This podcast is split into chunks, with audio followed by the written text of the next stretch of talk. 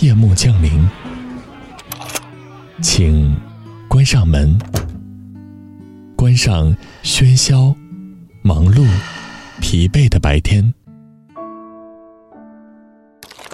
上一篇美文，陪你静静放松。周一到周五晚九点，短发桃子与你相约。只在荔枝 FM。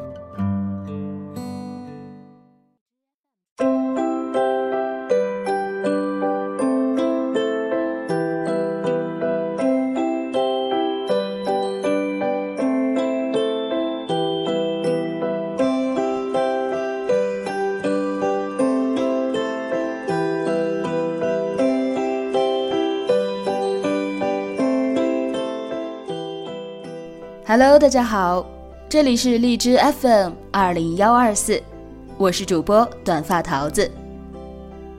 在今天的节目当中，桃子要给大家推荐一篇非常非常有爱的连载文章，《你是这世界写给我的情书》。作者李辉，里外的里，灰尘的灰，在微博写情书和故事，顺便分享关于妹妹的片段。新浪微博李辉啊，微信公众号温度计，ID 历史温度计全拼。这篇文章是作者分享的关于他自己和妹妹生活之间的点点滴滴。文字虽然很质朴，但是却能够让人感受到浓浓的兄妹之间的那种甜蜜亲情。文章暂时分为四个部分。由于节目时长的缘故呢，桃子自己做了篇幅上的一个调整，会在今明两天先分享一二部分给大家。不得已的改动，希望原作者能够谅解。如果大家喜欢听他们兄妹俩之间的有爱故事，希望你不要吝啬留言给我，我会在之后的时间里呢，将剩下的部分再继续分享给大家。你是这世界写给我的情书。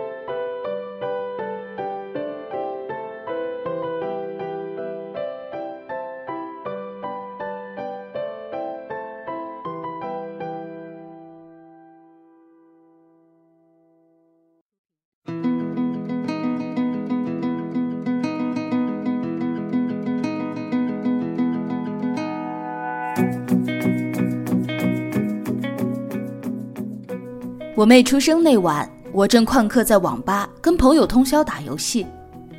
一群狐朋狗友知道我空降个妹妹，大半夜的起身嚎叫：“哈哈，你他妈完蛋了！小孩什么的最烦了，整天说你坏话，打你网线，偷你零花钱，吐你口水，弹你小鸡鸡，哈哈！”我当时不懂事。还真被吓得娇躯一震。后来转学，跟这群狐朋狗友散了。妹妹一天天长大，如春雨坠湖，荡起阵阵涟漪。她聪明、漂亮、可爱、乖巧、善解人意，完全不是那群王八蛋嘴里的那种生物！我现在特想找到那群王八蛋，然后愉悦、幸福、自豪的告诉他们。我妹不是我的麻烦，她是这世界写给我的情书。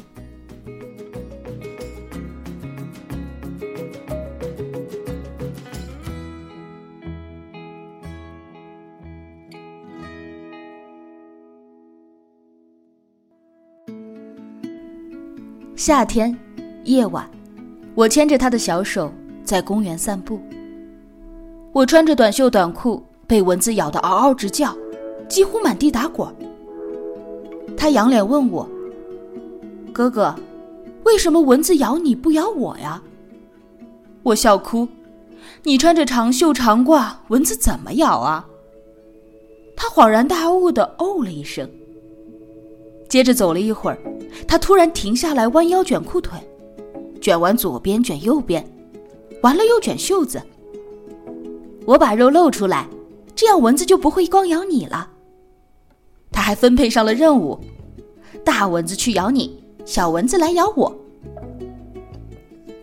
那天的夜微凉，我心底和眼眶同时袭上一股暖流。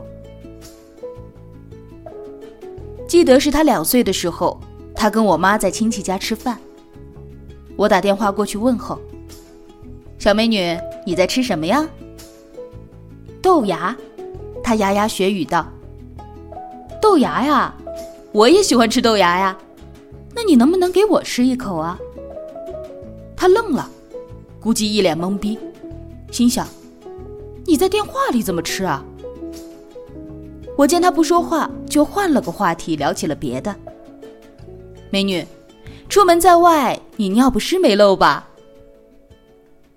到了晚上，他回来了。我正在看电视，他进门后默不作声地走到我旁边，从口袋里掏出一把油汪汪的豆芽，踮着脚举到我的脸前说：“哥哥，这是我给你带的豆芽。”那把豆芽脏兮兮的，我全吃了。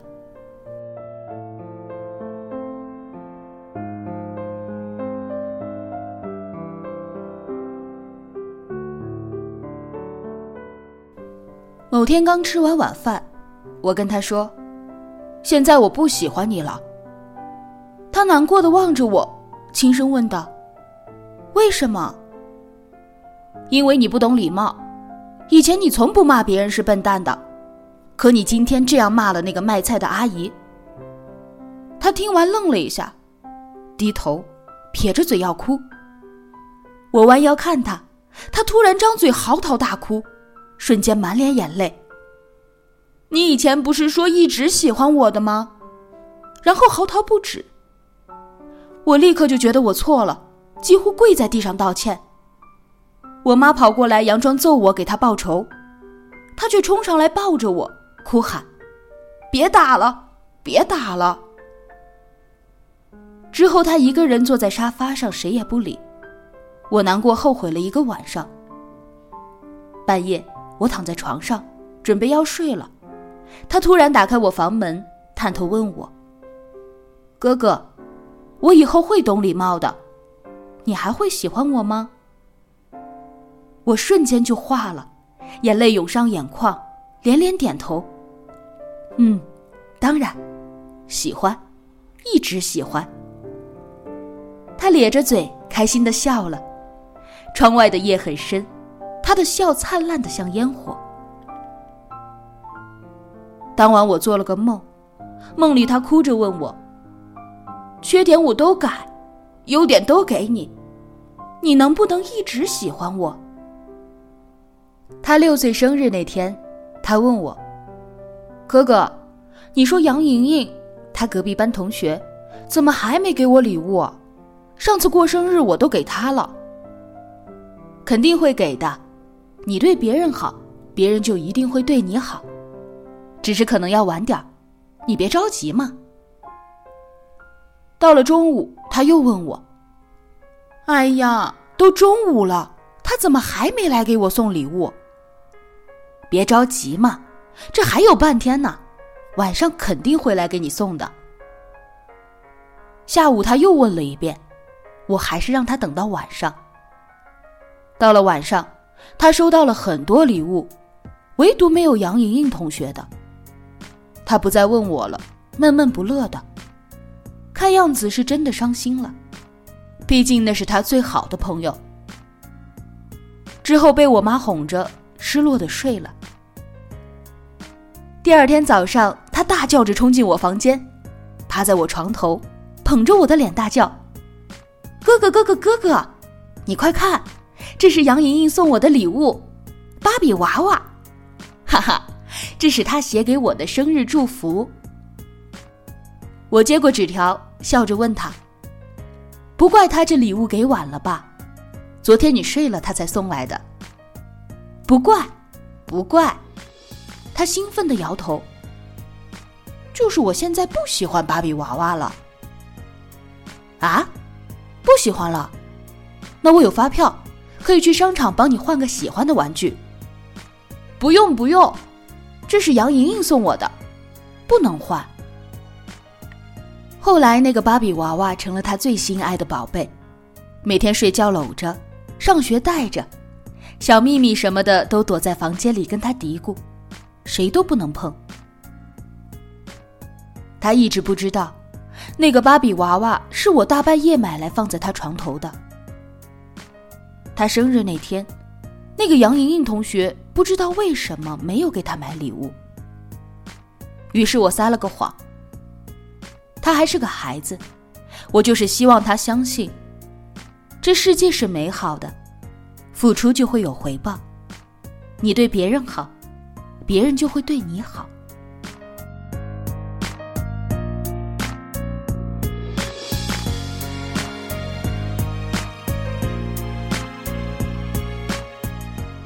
带她去阿姨家做客，阿姨家也有个小妹妹，可能是我长得好看吧，所以女孩都喜欢我。那个妹妹非要举高高，我就抱着她忽上忽下的，一会儿就给我累得半死。她着了迷似的，没完没了了，我又不好拒绝，只好咬牙硬撑。她看见了，一脸不爽，走过来教训我道。你把人家举这么高，很危险的，你不知道吗？摔到了人家，把你卖了也赔不起。吃醋了呀？我笑哭。阿姨家的小妹妹站出来帮我说话。姐姐，没关系的，我不怕，我就喜欢举高高。她一脸无语，红着脸把那个妹妹招呼到一旁，认真的说。你要是不让我哥哥举你高高，我就把我的芭比娃娃送给你。那个芭比娃娃是他最心爱的玩具，没有之一。一开始我以为他那是吃醋了，后来才知道，他是看我太累了。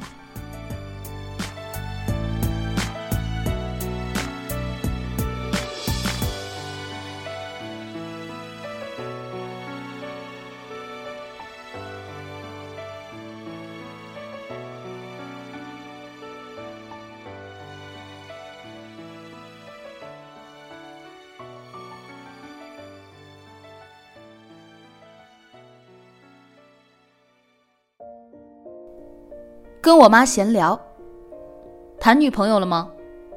谈了，有照片吗？给我看看。他突然凑上来问：“女朋友是什么呀？”小孩子不懂，别问。我妈训斥他，他不开心的走开了。等我妈有事出去了，他过来问我：“喂，女朋友到底是什么？”我把他搂进怀里，解释说。女朋友呢，就是哥哥喜欢的人。那她是女生？当然呀，女朋友嘛，怎么会是男生？之后他两天半没理我。某天在家，我手机突然响了，我妈问我：“谁的电话？”女朋友的。我刚要接，他不知从哪窜出来，一把抢过我的手机，跑到了自己的房间。关门，反锁，然后大声冲电话里面叫道：“我哥哥已经有女朋友了，拜拜。”我在门外哭笑，后来问他为什么这么说，他说：“电视里都是这样的，这样就能把女朋友气走。”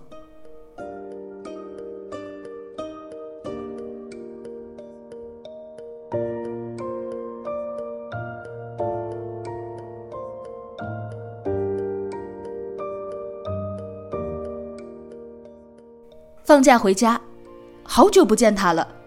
一见面他就朝我奔过来，猴子似的，一下跳到我身上。我抱着他刚要亲，他一把拖住我的脸说：“哎，男女授受不亲。”什么？男女授受不亲。我愣住了，一瞬间难过的要死。我在想，他怎么会突然有这种想法呢？那是不是我以后都不能像之前那样亲他了？我张着嘴，不知道该用什么表情来掩饰我的难过。心痛的脸都变色了。大妹子，你变了。嗯，他突然亲了我一口，说：“你才变了呢。”呀，亲得我春风满面的。过马路，我牵着他，他牵着气球，气球脱手飞了出去。他突然挣脱我的手，跟着去捡。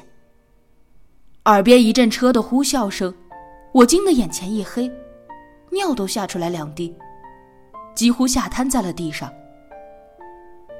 虽然我们还在马路边车辆离我们八丈远，中间还隔着栏杆。他捡起气球，见我脸红头冒汗，问我怎么了。我长出了口气，骂道：“谁发明的车呀？”有毒啊！不如都拿去烧了。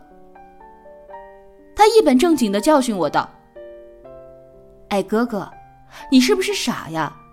要是没车的话，我们怎么去上学呀？”我无语凝噎，好像我无论再说什么，都会被他嘲笑成很蠢、很幼稚。可我心里还是想说：“笨蛋，因为你要过马路。”所以我希望全世界都没有车呀！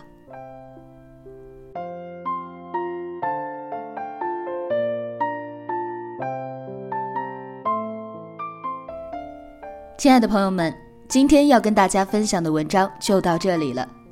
明天将会给大家带来《你是这世界写给我的情书》第二部分。明晚二十一点整，我们不见不散。